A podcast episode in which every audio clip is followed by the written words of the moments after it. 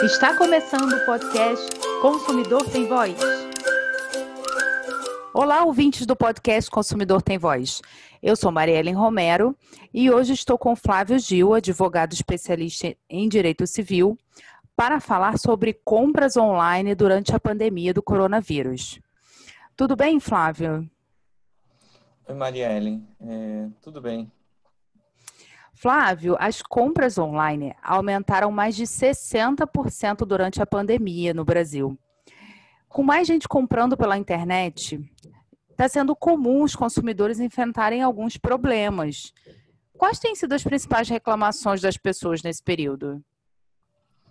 Bom, é, Mariellen, acho que nesse caso, o, bom, as, as compras online acabaram aumentando muito né, por causa da pandemia. Isso foi um movimento que, que as empresas não estavam preparadas é, e, e aí acabou que a, o sistema de distribuição delas não, não comportou é, a quantidade é, demandada pelos consumidores.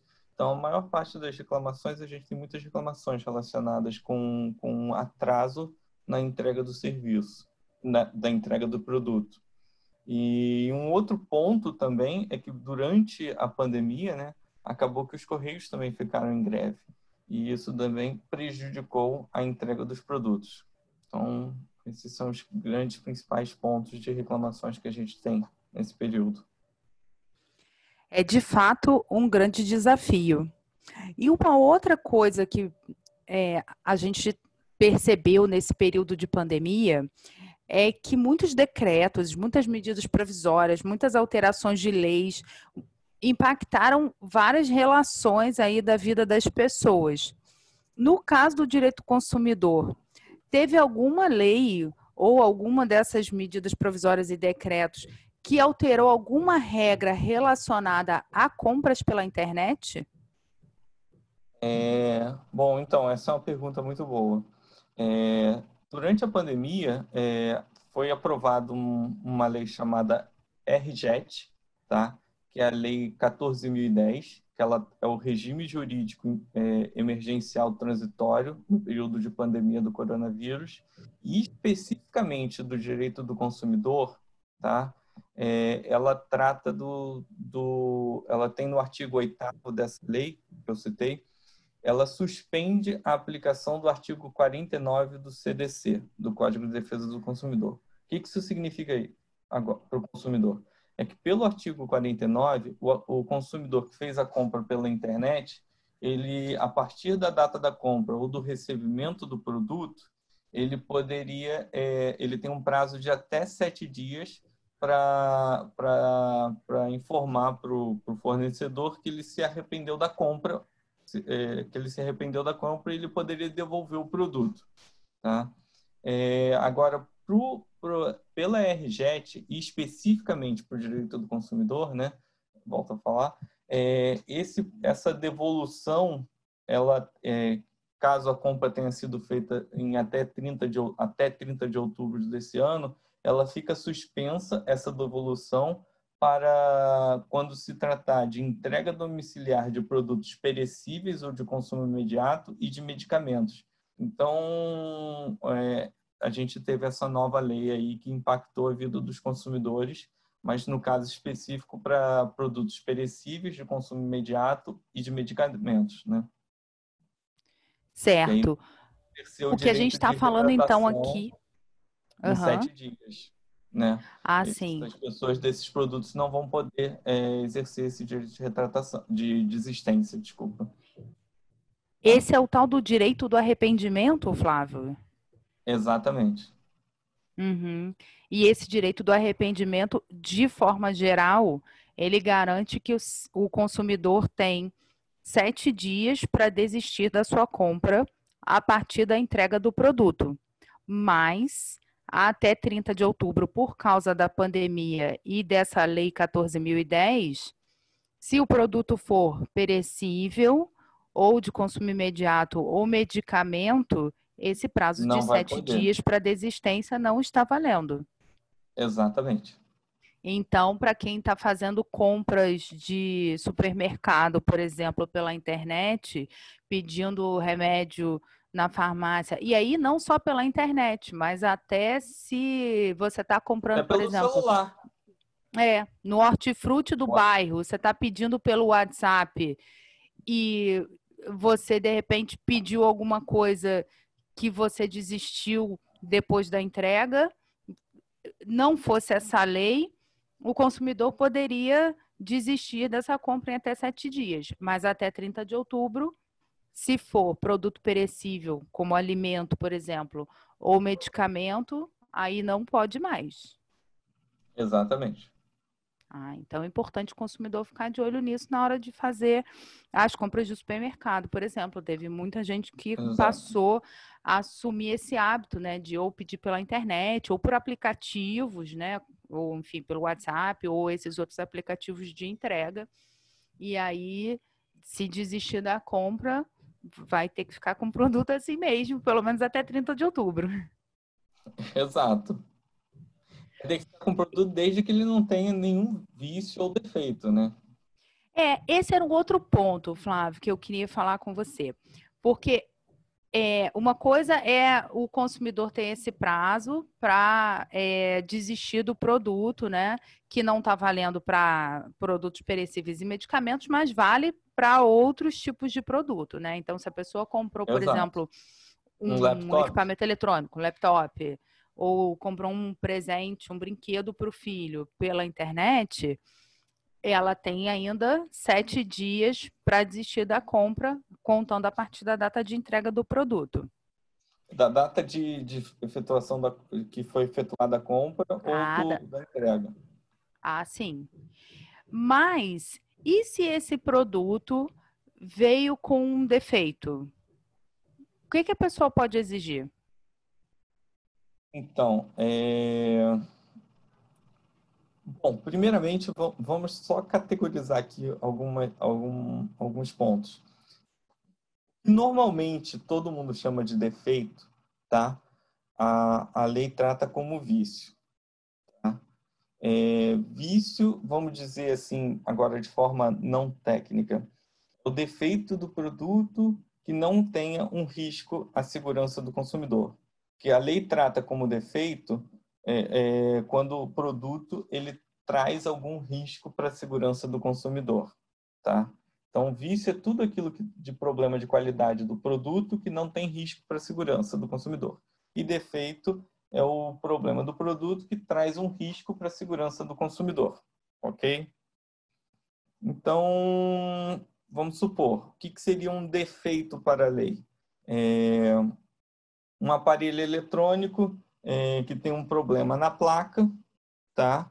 É, e, e pega fogo essa placa é, desse aparelho eletrônico. Isso traz um risco para a segurança do consumidor. Então, isto é um defeito. Agora, um vício. É, o vício tem um aparelho, o mesmo aparelho eletrônico, tem um problema na placa, mas ele não pega fogo, ele só simplesmente para de funcionar. Isso é um vício. Tá? E aí o que, que acontece com a lei? O vício para a lei, tá? É, que é o defeito que não tem, não causa risco à segurança, é, ele pode ser aparente ou oculto.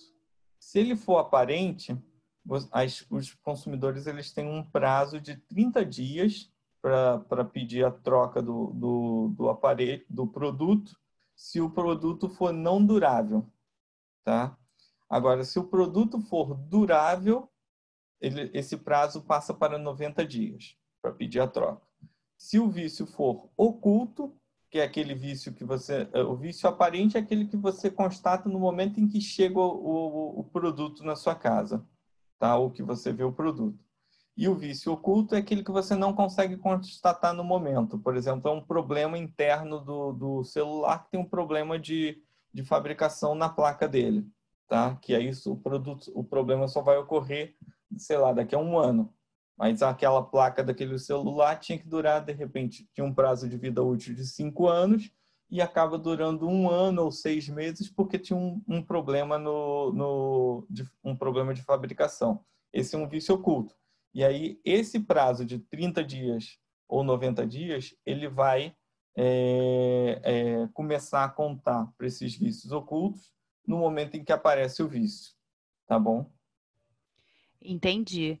Isso, isso é uma explicação importante, né, Flávio? Porque não é incomum as pessoas falarem: ah, os equipamentos de hoje em dia não duram muito mesmo. Às vezes a pessoa, uhum. sei lá, compra uma televisão e ela tinha expectativa de ficar com aquela televisão muitos anos, e aí em um ano a televisão queimou. Muitas vezes pode ser um problema de vício oculto e, e, e o consumidor nem se dá conta, né? Acaba fazendo um outro investimento, gastando para comprar um produto novo quando poderia investigar esse caso, né, de, de ser um problema Sim. de fábrica, né, um vício oculto. Exato. Claro que aí nesse caso tem que chamar um técnico, né, para o técnico constatar que foi um problema de fabricação. É, é, é, um pouquinho mais trabalhoso, tá?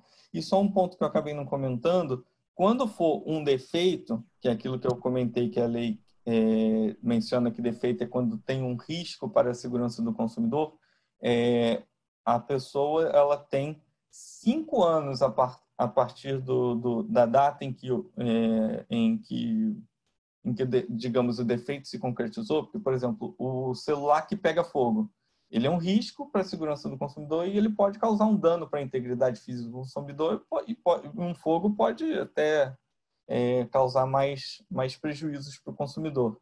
Então, ele tem cinco anos a partir dessa data para poder é, pedir uma indenização por perdas e danos para o, para o, contra, o, contra o fornecedor. Tá? O vício é de 30 para o, a pessoa, o consumidor tem 30 dias para pedir a troca do produto quando ele for não durável, 90 dias quando for durável. No vício oculto, esse prazo começa a contar a partir da data em que se tem ciência do, do, do vício, e no defeito, o prazo é de cinco anos a partir do, do, do, do momento em que ocorreu o prejuízo para o consumidor. Tá? Perfeito. Eu vou só dar alguns exemplos aqui, de de repente coisas do cotidiano, para ficar bem esclarecido. Então, uhum. falando de defeito, eu acho que esse exemplo do celular que você deu é perfeito, né? A pessoa uhum. comprou uhum. um aparelho de celular, um smartphone, talvez, e depois de um tempo usando aquele aparelho, é, o aparelho pegou fogo, né? Então, sei lá, e, e ofereceu um risco para a integridade física, né? A pessoa pode se queimar, enfim, usando o, aquele aparelho. É, nesse caso, a gente está falando de defeito e é, o consumidor pode, a partir do momento em que aconteceu esse defeito, ou seja, o celular pegou fogo. A partir dessa data, o consumidor tem aí cinco anos para exigir indenizações do, do de quem ele comprou esse aparelho. Exato, indenização por perdas e danos pelos prejuízos causados. Porque às vezes um incêndio pode simplesmente quebrar, queimar um cômodo inteiro ou até a casa da pessoa. Então, Aí tem que ver. É claro que eu tô, já ah, tô sim. Então não é nem no dano só do aparelho, é de todo o dano que aquele defeito causou. Exatamente. Sim. E aí, falando da forma que você já explicou, o vício aparente é se, por exemplo, você comprou um computador pela internet, chegou na sua casa, você abriu a, a caixa, tem um pedaço do computador quebrado. Isso é vício aparente. Isso é vício aparente. E aí, como é computador, ele é um bem durável. Eu tenho 90 dias para é, exigir ou a troca ou uma indenização do, do vendedor, né? De quem me vendeu, Exato. a empresa que me vendeu esse, esse computador. Exato. Você tem 90 dias e aí você pode pedir a troca, você pode pedir a restituição, ou, ou pode, pode exigir isso do, do, do fornecedor. Tá? Isso, e agora, o bem não durável seria, ah. por exemplo, deixa eu tentar encontrar um exemplo de bem Flores. não durável para Flores, um ótimo Flores. exemplo. Né? Muito comum agora, as pessoas estão é, é, descobrindo aí esses sites de compra de flores online, né? Nesse momento que ficou todo mundo distante, às vezes queria mandar uma lembrança para alguém, comprou lá um arranjo de flores pela internet. Exato. Chegou lá na casa da pessoa, a flor estava murcha, né? Não estava não tava é, com toda a sua integridade ali como deveria ser. Aí o consumidor que comprou tem 30 dias para pedir aí também algum tipo de indenização. É, que seria a troca das flores ou a ou a ou restituição, né? Entendi. Isso para vício aparente, ou seja, chegou na, na sua casa. É, o, o não produto... durável. O não durável é uhum. é muito difícil você ter um vício oculto, concorda? Sim. Ele concordo. já é não durável. Mas, uhum. assim, em tese, pela lei, poderia ter, mas eu acho que na prática é muito difícil isso acontecer. Eu não consigo vislumbrar um exemplo de não durável com vício oculto. Para mim, o não durável, o vício vai estar tá ali na hora, e porque normalmente o prazo de vida útil desses produtos são pequenos. Tá? Uhum. Mas é, qualquer vício oculto, que é aquele que você não consegue constatar no momento em que chega, é, você, esse prazo de 30 ou 90 dias começa a contar da data em que, em que o, o vício se manifesta. Que foi aquele exemplo que eu dei da televisão, né? De repente a pessoa comprou Exatamente. uma televisão, usou a televisão é, cinco meses e aí a placa de som da televisão queimou. E aí, uhum. enfim, tem que passar por algum tipo de perícia técnica, etc., para saber qual deveria ser o, o tempo de vida daquela placa. E se ficar constatado que isso era um vício oculto, aí a partir da, do dia que parou de funcionar, o consumidor tem 90 dias para exigir aí essa indenização, enfim, né, fazer as negociações com a empresa. Exato. Tá ótimo. É importante a gente saber isso. Mas, Flávio, você estava comentando comigo que aquela mesma lei que a gente comentou agora há pouco, 14.010, a RJET, ela pode ter ali um artigo dela que, dependendo da interpretação, impacte nesses prazos que a gente comentou aqui para vícios e defeitos. Explica para gente isso. Muito bem pontuado, Mariellen. É, sim, é, quando eu disse que a RGET ela impacta especificamente o direito do consumidor no, no direito de arrependimento, é porque ela, é, ela fala, ela, como eu tinha comentado também, ela fala de relações jurídicas privadas, tá? Então são todos os tipos. Então ela especificamente para o consumidor, ela comenta da, da suspensão do artigo 49 do CDC para o direito de arrependimento de, de produtos perecíveis ou de consumo imediato ou de medicamentos, mas ela, de forma genérica, ela, ela suspende e, e impede a contagem de prazos prescricionais ou decadenciais. Então, esses prazos que a gente está comentando, dependendo do caso concreto, eles podem estar é, suspensos. Tá? Seria isso. E, e aí, essa... enfim, é isso que você está falando. Vai depender do caso concreto para saber Exato. até se isso é vantajoso ou não para o consumidor, né? Porque a Exato. princípio poderia ser se a pessoa levou mais tempo para constatar um vício, ou ao contrário, a, a, a empresa também pode alegar que por conta desse, desse artigo da, da Lei 14.010, a pessoa já não está mais dentro do prazo. Enfim, é realmente um caso de interpretação. É mas como regra, regra geral, pelo Código de Defesa do Consumidor. Ela é uma regra geral. Ah, uhum. sim. É, pelo, pelo Código de Defesa do Consumidor, como regra geral, estão valendo esses prazos que o Flávio explicou aqui, tá? Então, para defeito, que é aquele caso que, quando o defeito oferece risco à segurança do consumidor, são cinco anos a partir do momento que o defeito aparece para vício aparente, que é aquele problema que você identifica imediatamente quando recebe o produto. São 30 dias para bens não duráveis, 90 dias para bens duráveis. Exato. E para vício oculto, que é aquele problema que aparece um tempo depois, mas que não oferece risco à segurança da pessoa. São os mesmos prazos, mas contando a partir do momento em que o vício se manifesta. É, são os mesmos prazos do vício aparente, né? Do vício aparente, isso. É. Do momento em que o vício se manifesta, isso aí. Tá certo. Legal, Flávio. Agora eu queria falar de um problema que eu acho que tem sido o mais comum, na verdade, nesse período da pandemia, que é o problema da entrega.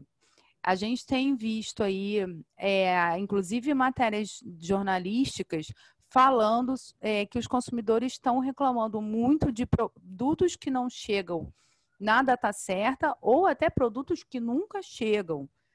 Como é que o consumidor procede num caso como esse? Que solicitações ele pode fazer à empresa?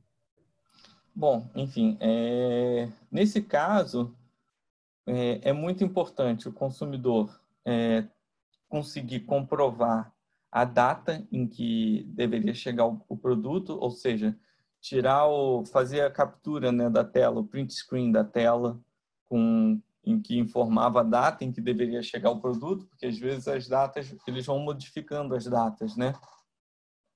É, as previsões de entrega nos sites. Então, é sempre importante ter as, as primeiras previsões. E por quê? Porque aí você pode fazer uma reclamação com a empresa, tá? Comprovando que o, que o, que o produto é, já é, não é, deveria chegar na data X, mas não chegou ainda. É, e aí, caso a empresa nada faça, você, acho que você pode procurar é, um site como Reclame Aqui ou até o Procon. E se não, se mesmo assim não resolver, aí só restaria mesmo a justiça, né, para é, para poder resolver essa situação. Mas é um problema muito comum que tem acontecido, porque as, as empresas é, não se organizaram para esse aumento da, da demanda dos consumidores nesse período de pandemia, o que de fato seria normal, também é difícil para as empresas preverem um aumento de 60% né, da demanda, mas ela, a, isso não justifica, porque a responsabilidade das empresas é entregar no prazo em que elas prometem, tá? E, e outro ponto que também acabou prejudicando isso foi o que os Correios estão em greve, né? Então isso acaba prejudicando muito tá? E no caso de, nesse caso de atraso de, de, de, de, recebimento ou de não recebimento, né, que também é comum, é, quem tem que provar que efetivamente chegou na data certa o produto é a empresa, tá?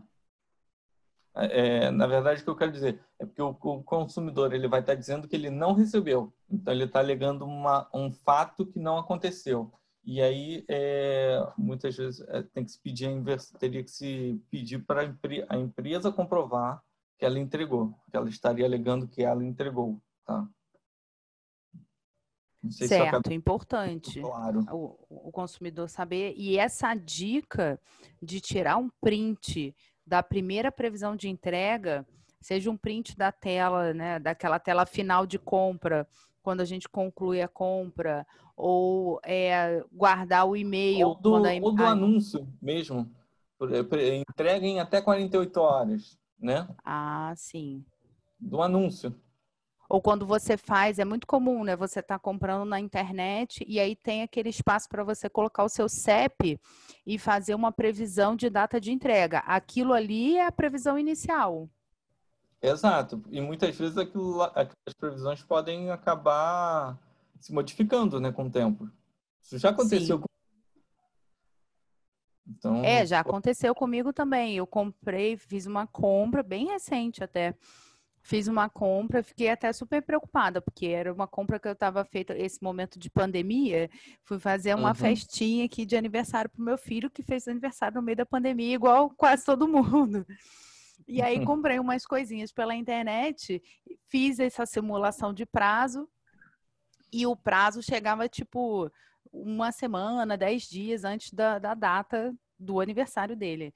E aí, depois da compra feita, o prazo foi estendendo, estendendo, e chegou tipo três dias antes, mas eu fiquei bem preocupada. É, as pessoas se preocupam mesmo. Eu também fiquei preocupado eu fiquei preocupado também porque é aquela coisa, né? É, uma coisa é a recomendação que a gente faz, outra coisa às vezes é o que a gente faz. Eu mesmo muitas vezes não faço esse print, mas no, e aí você acaba se prejudicando, né? Então eu fico me colocando na posição do, do, do consumidor, né? É, com, com receio do produto não chegar, né? E, a, e, e o site acaba sempre renovando a data de entrega, né? O que é um problema. Exato, e às vezes é uma dica né, bem simples um, é, uma prática bem simples de tirar um, um print, seja da tela do celular ou do computador, que pode resguardar e evitar um problema futuro aí, né? Exato, exatamente. Muito boa essa dica. E Flávio, eu queria falar um pouquinho agora sobre as diferentes modalidades de, de compra que o, às vezes o consumidor faz pela internet sem nem saber. Então, assim, vou dar alguns exemplos. É, muitas vezes você entra no site de um grande, de uma grande marca, de uma grande varejista, né? Dessas lojas de rede que vende tudo, vende brinquedo, comida, aparelho eletrônico, etc. E aí você Sim. entra ali para procurar uma coisa. E é, na verdade, o consumidor não está comprando diretamente daquela empresa. Porque esses grandes portais né, de varejo, essas grandes é, lojas de departamento no geral, muitas vezes os sites delas são o que a gente chama de marketplace, que é, é um espaço para que empresas menores, lojistas menores, que de repente não tenham condição de fazer o seu próprio e-commerce, né, a sua própria loja online, ou que eventualmente queiram é, aproveitar o, o fluxo de acessos desses sites de grandes lojas de departamento, que é muito grande, podem criar suas lojas dentro desses sites. E aí, muitas vezes, o consumidor está comprando dentro de uma grande marca que ele já conhece, né, de lojas grandes que tem nos shoppings e nas ruas, etc. Mas, na verdade, ele está comprando, se ele fez a busca pelo produto, o resultado ali das buscas vão vir produtos vendidos diretamente por essa grande loja, mas também de outras é, marcas outras lojas, né, é, outros varejistas que criam essas suas lojas dentro desse marketplace. É, uhum. Por isso que, no geral, essas empresas falam, ah, pode procurar no meu site, que tem de tudo, né? A pessoa consegue comprar desde decoração até material de Mas aí acaba, ah, por exemplo, essa, essa grande fornecedora é, notória, ela acaba funcionando como uma intermediadora do, do, do, entre o fornecedor e o consumidor final, né? Ela não hum. é ela diretamente está vendendo em alguns casos. Exatamente. E aí, uhum. assim, é, eu queria te perguntar duas coisas em relação a isso. Primeiro, como que o consumidor pode saber, né, se ele está comprando direto da, da marca grande, né, da onde, do site que ele acessou, ou de alguém que tem uma loja dentro desse site? E quais são as responsabilidades nesse caso, se meu produto não chegar, por exemplo, chegar atrasado? Tá. Primeira pergunta: como é que ele pode saber? Na, na, na hora da venda, uh, todas as empresas são obrigadas a, a passarem todas as informações dos produtos. Quem está entregando, quem está vendendo. Então, tem que ter informação tá, no site é, de quem está sendo o vendedor daquele produto, ok? Por exemplo, você pode às vezes comprar um livro num site, numa Amazon da vida e, e, e no site da Amazon tem que estar tá escrito às vezes se ela se ela está funcionando como intermediadora tem que estar tá escrito qual que vai ser a empresa que está vendendo diretamente, tá? É, isso é obrigatório. E a segunda questão da responsabilidade, correto? É, é, todas as empresas da cadeia de consumo vão ser responsáveis perante o consumidor. Então, no meu exemplo, tanto a Amazon quanto o fornecedor direto são responsáveis. O que, que acontece muitas vezes é que quando você não compra diretamente da, da, da Amazon, no meu exemplo, é, é, você acaba utilizando a Amazon como intermediador. Então, você vai entrar em contato com a Amazon, que vai depois, por sua vez, a Amazon entrar em contato com o fornecedor, e aí vai ficar sempre essa, essa, essa, esse canal de comunicação por meio da Amazon. Então, acaba nunca sendo uma coisa muito rápida quando, quando acontece essa, essa questão do marketplace.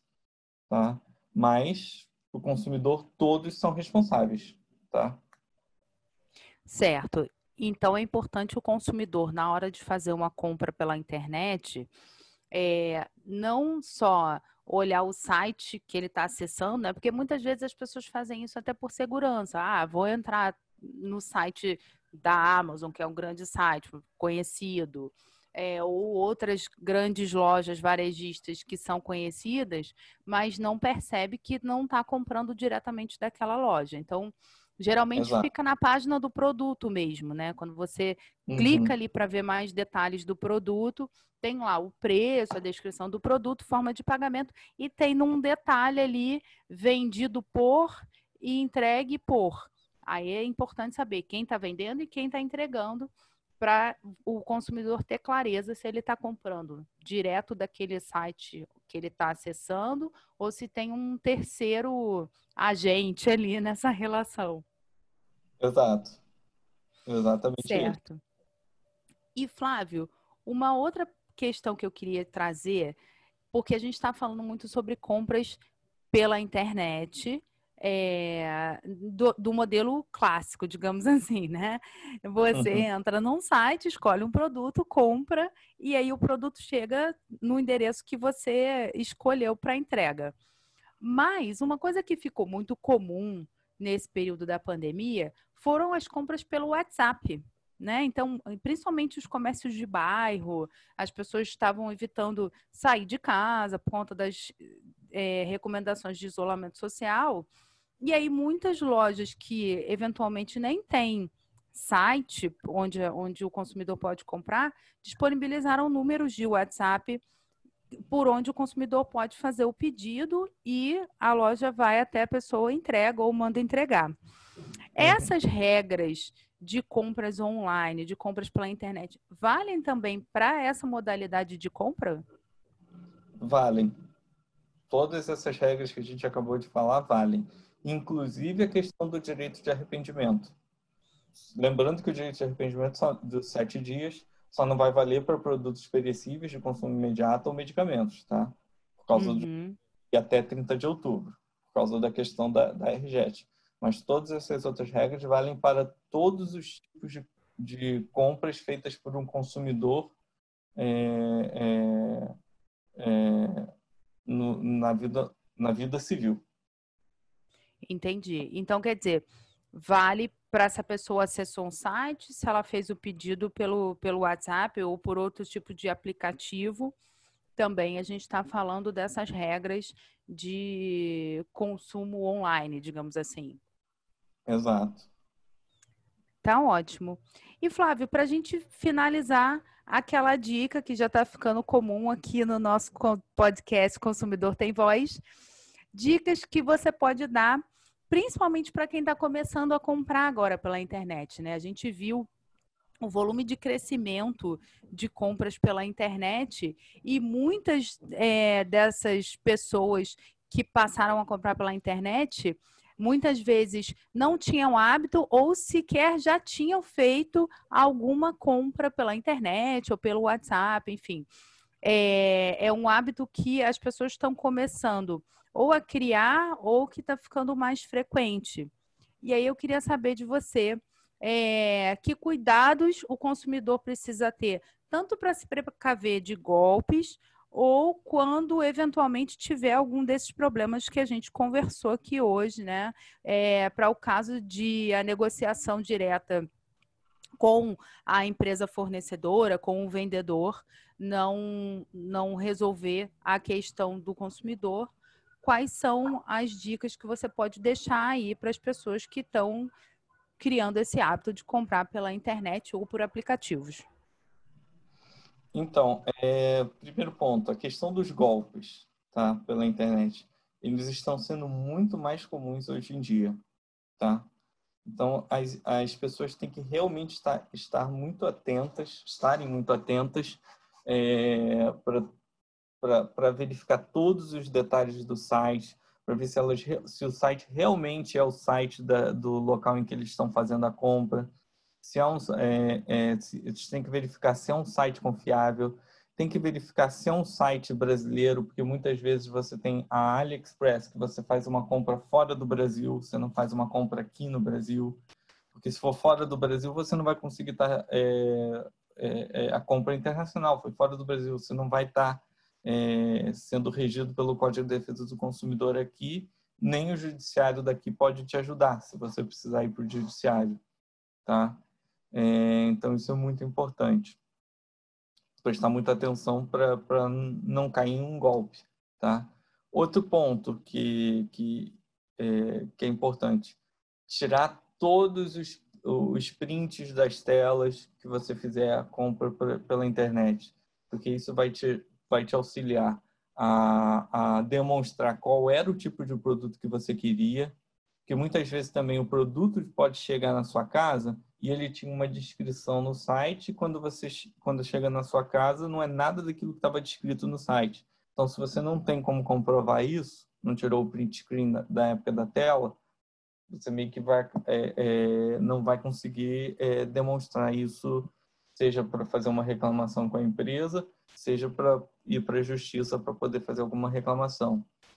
É, e aí o print screen também é importante para você comprovar o prazo de entrega. Então é muito importante fazer isso. Tomar muito cuidado, volto a falar, tomar muito cuidado com o golpe, prestar atenção em todas as condições do site, tirar o print screen da tela, das telas, para você é, é, conseguir comprovar tudo aquilo que estava sendo prometido na venda.